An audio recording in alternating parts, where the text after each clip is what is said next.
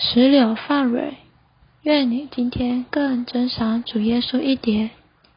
读经，没有基督的奖章。约翰福音五章三十九节：你们查考圣经，因你们以为其中有永远的生命。为我做见证的，就是这经。You search the scriptures, because you think that in them you have eternal life. And it is this that testify concerning me. John chapter five verse thirty nine. 有一位青年在一位多年忠心的神仆人面前讲道，讲完之后，他就来问这位老人：“先生，你看我的奖章如何？”老人回答说：“很没有意味。”青年人不服气地说：“没有异味，费了多少功夫才预备好的？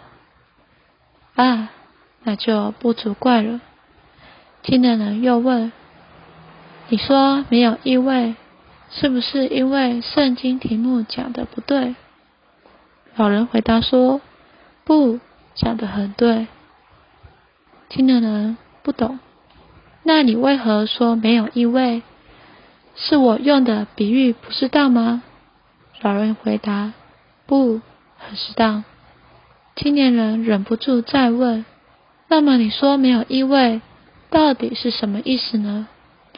老人回答说：“因为里头没有基督。”青年人说：“这题目里本来就没有基督，我们总不能只讲基督。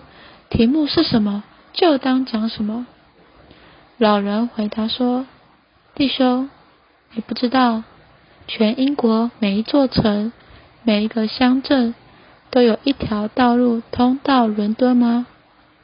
青年人青年人说：“是啊。”老人说：“圣经中无论哪一个题目，都有一条大道引到圣经的中心，就是基督身上。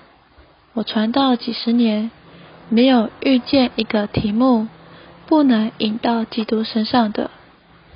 圣经是给基督做见证的，所以读经应该读出基督，而不该只读一些教训和道理。让我们有些祷告。哦，主耶稣，主啊，使我的读经能够读出基督。主啊，圣经中无论哪一个题目，都是引到基督身上。主耶稣，你就是圣经的中心。主啊，愿我的读经不是只是读出教训和道理，乃是读出你的自己。主啊，谢谢你，阿门。